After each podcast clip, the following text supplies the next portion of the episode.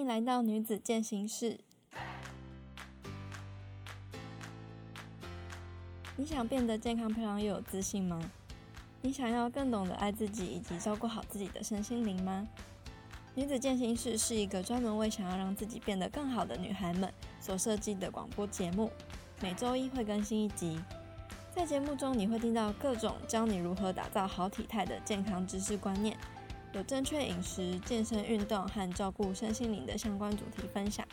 之后也会邀请许多来宾来分享他们自己的蜕变故事和心路历程。我是这个节目的主持人佩，希望能够陪伴你在努力追求健康、漂亮与自信的路上，一起成长与前进。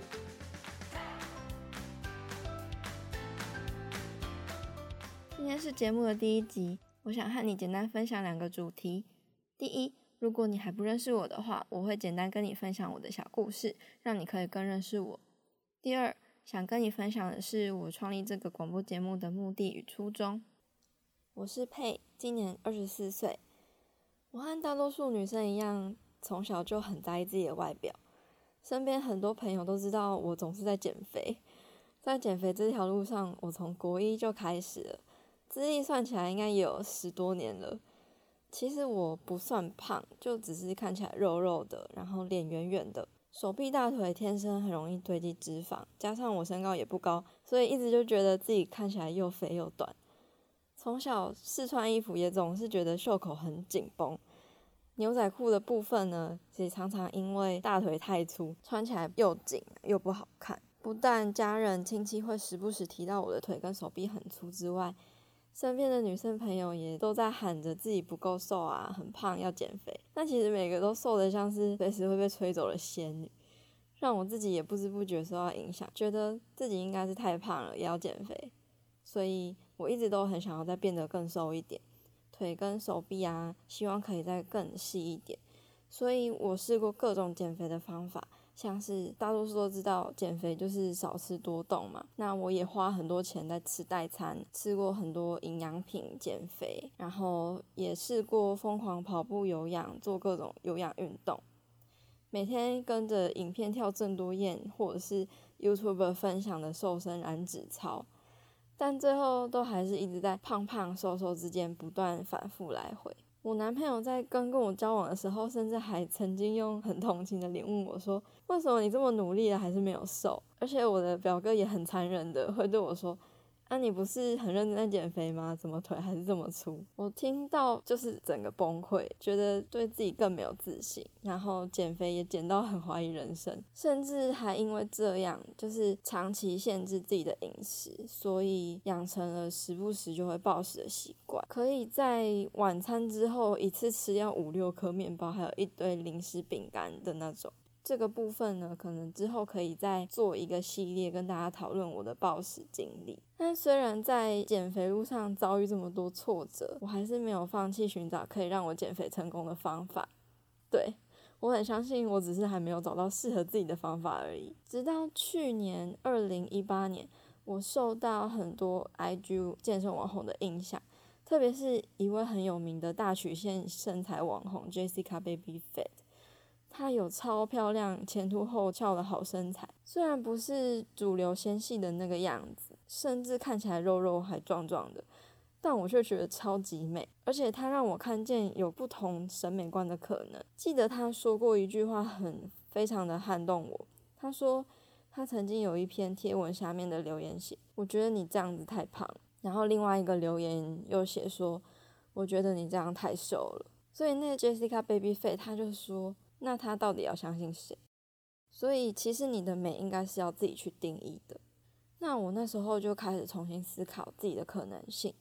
所以我从去年开始接触健身，投资自己上健身房啊，上教练课，学习怎么打造像女神那样的翘臀曲线。那时候我一周训练三天，两天下半身，一天上半身。搭配教练帮我设计符合我饮食喜好的菜单，早餐可以吃我喜欢的摩斯汉堡，下午可以喝我最喜欢的拿铁，午晚餐呢就是吃自己准备的菜饭肉便当。每一天我都觉得很满足。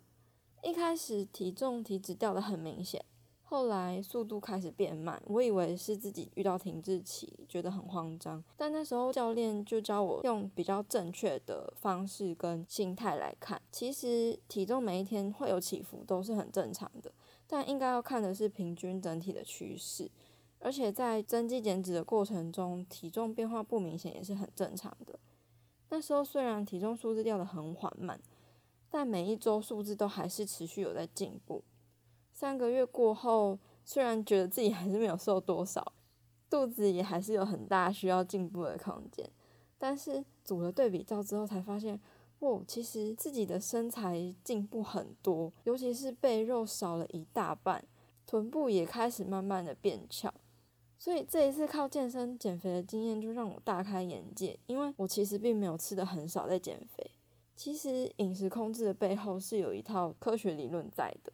吃太多吃太少，其实都是不太好的。而且健身也让我看见自己慢慢有线条跟曲线，重量训练上的进步啊，也带给我很大的成就感。你可以直接的感受到，可以越举越重，动作呢也越来越熟练。虽然全身还是肉肉的啦，但是臀部曲线的进步让我信心大增，而且很有成就感。所以我就开始把我的成果啊、故事分享在 IG 上，也开始记录我爱吃、爱料理、健身训练还有增肌减脂的历程。一年多下来，我有时候认真控制饮食，有时候会享受食物，但是持续规律的训练却让我成功的增肌减脂，和最后的体态相比变得紧实很多。如果有兴趣的话，可以到我的 IG 上看，我最后会说我的 IG 账号。其实我在 IG 上也不只有分享我自己成功的成果，也分享很多我一路上会有的纠结啊，包括一直以来我时不时会有暴食的倾向，